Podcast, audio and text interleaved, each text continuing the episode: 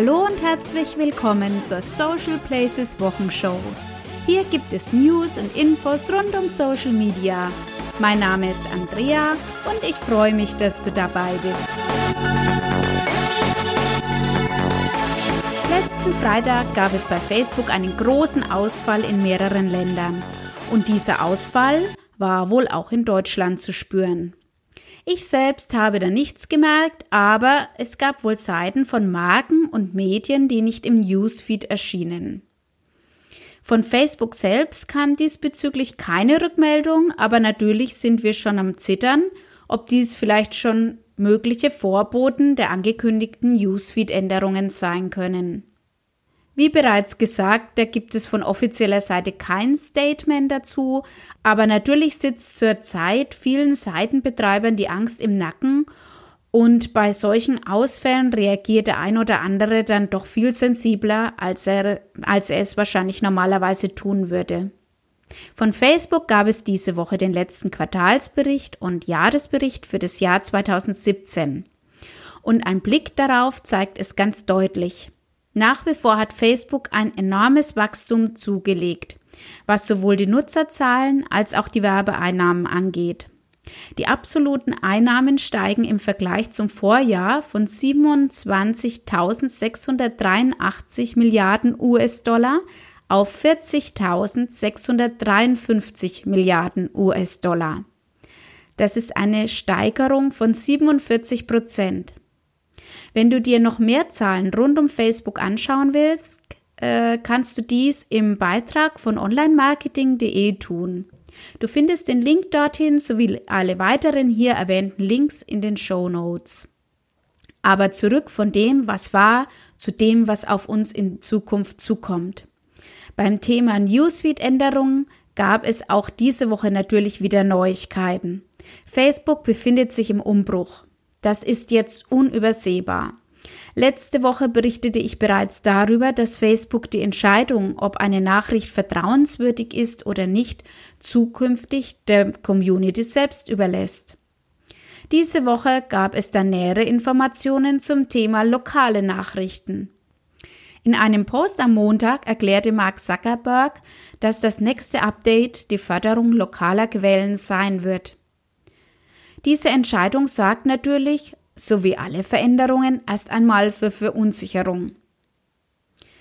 Und die Entscheidung, das so zu machen, hat meiner Meinung nach auch etwas damit zu tun, die On- und Offline-Welt mehr miteinander zu verbinden. Wie sich das dann im Einzelnen auswirkt, bleibt wie immer abzuwarten und bedeutet letztlich für den einen Seitenbetreiber wahrscheinlich ein Vorteil und was eben für den einen ein Vorteil ist, kann für den anderen ein Nachteil sein. Die Änderungen greifen in den USA wohl ab sofort und werden in den anderen Ländern nach und nach ausgerollt. Zum Thema Messenger Marketing hat All Facebook diese Woche einen kritischen Beitrag veröffentlicht. Laut All Facebook ist dort weniger letztlich mehr. In dem Beitrag geht es darum, dass die 1 zu 1 Kommunikation keine Kür mehr ist, sondern Pflicht. Und das sehe ich genauso und habe dies hier in der Wochenshow ja auch schon bereits öfters erwähnt. Und gemeint ist hier die wirkliche Kommunikation in, und nicht nur ein einfacher Newsletter-Ersatz. Es soll schließlich nicht das Gleiche passieren, wie es im Newsfeed passiert ist. Das Unternehmen einfach zu sehr in den Vordergrund drängen und eine Kommunikation im eigentlichen Sinne schon fast nicht mehr möglich ist. Ich hatte es ja bereits letzte Woche gesagt, Facebook Messenger Marketing steht bei mir an erster Stelle auf meiner To-Do-Liste. Und deshalb habe ich mich diese Woche auch mal rangesetzt und meinen ersten Messenger-Bot installiert. Es geht dabei sicherlich auch darum, dass der User ähm, meine wöchentliche Social Places Wochenshow erhält und so natürlich in Social Media immer up to date bleibt aber ich durfte gleich in meiner ersten Stunde nach der Veröffentlichung des Chatbots interessante Erfahrungen machen. Der Chatbot ist nämlich ein gutes Mittel, um erst einmal einen Kommunikationskanal aufzubauen. Es gibt auch jederzeit die Möglichkeit, mit mir zu chatten und stellt der User eine Frage, äh, die der Chatbot nicht beantworten kann, kann ich ja trotzdem jederzeit selbst antworten. Natürlich muss ich jetzt erst einmal austesten, welcher Zeitrahmen dann auch dafür beansprucht wird und wie ich das alles organisatorisch hinbekomme. Aus den häufigsten Fragen kann man dann übrigens auch wunderbar einen Fragenkatalog entwickeln und den Chatbot damit füttern. Also ich bin schon mal begeistert von den vielen Möglichkeiten, die sich hier auftun. Rechtlich befindet sich Messenger, das Messenger-Marketing allerdings in einer Grauzone, die sicherlich mit der neuen Datenschutzgrundverordnung nicht unbedingt besser wird. Dennoch will ich mich mit diesem Thema befassen, weil ich glaube, dass es für das Social Media Marketing unverzichtbar ist. Ich habe den Chatbot mit ManyChat eingerichtet. Dafür habe ich ein ganz gutes Video auch auf YouTube gefunden, eine gute Anleitung und ich setze dir den Link mal in die Show Notes, falls du auch Interesse daran hast, mit ManyChat deinen ersten Chatbot einzurichten. Alles in allem kann ich sagen, dass heute Morgen bei mir im Messenger schon einiges los war. Und wenn du jetzt auch Lust hast, meinen Chatbot kennenzulernen oder vielleicht einfach mit mir zu chatten, dann findest du den Link zu meinen Messenger selbstverständlich ebenfalls in den Show Notes. Ja, und ähm, außerdem bietet ManyChat auch noch ein paar gute Möglichkeiten, um Banner und Pop-ups in der eigenen Website einzubinden.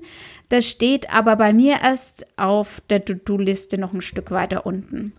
Ich halte dich jedenfalls über die Entwicklungen in diesem Bereich auf dem Laufenden und werde auch hier regelmäßig über meine eigenen Erfahrungen berichten. Und der Datenschutz ist natürlich auch ein Thema, mit dem sich immer wieder Facebook befassen muss. Das Netzwerk stand ja in der Vergangenheit und steht auch immer noch in der Kritik diesbezüglich. Es geht vor allem auch darum, dass Facebook Daten von sogenannten Drittanbietern sammelt, sobald der Facebook-Button auf einer anderen Website integriert ist. Jetzt will Facebook transparenter werden und startet nun eine Aufklärungskampagne zum Thema Privatsphäre und Datenschutz. In kleinen Videos gibt Facebook Tipps zu Datenschutzthemen. Außerdem werden erstmals mehr Informationen dazu herausgegeben, welche Daten die Plattform sammelt und wozu sie sie verwendet.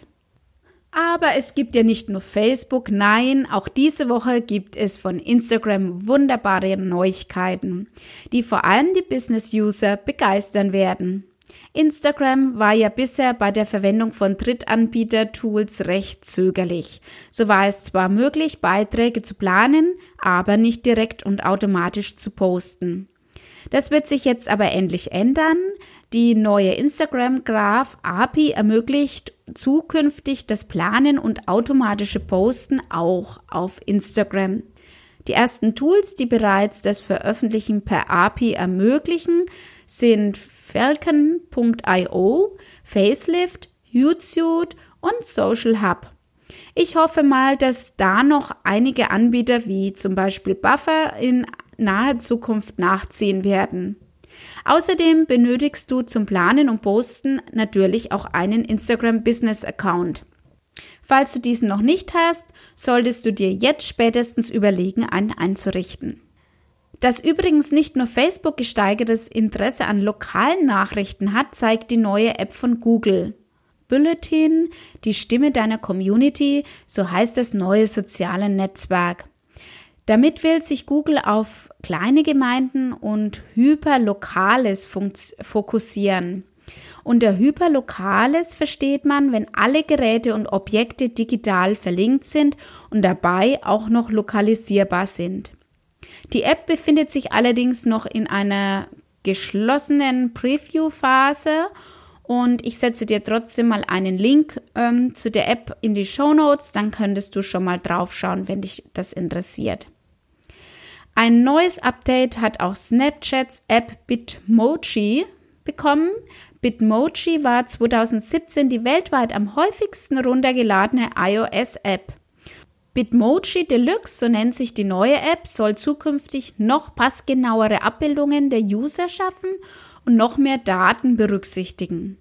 Wie die App genau aussieht, kannst du in einem Artikel bei Horizont anschauen. Und ich habe diese Woche auch erste Rückmeldungen zu der neuen WhatsApp Business App erhalten. Die App ist ja nach wie vor leider nur für Android verfügbar, deshalb kann ich sie leider noch nicht selbst testen. Ein lieber Kollege von mir hat sie aber schon mal im Einsatz und ist sehr begeistert. Ein großer Vorteil ist es wohl, dass man die Festnetznummer dafür nutzen kann, aber trotzdem die Nachrichten auf dem Handy erhält.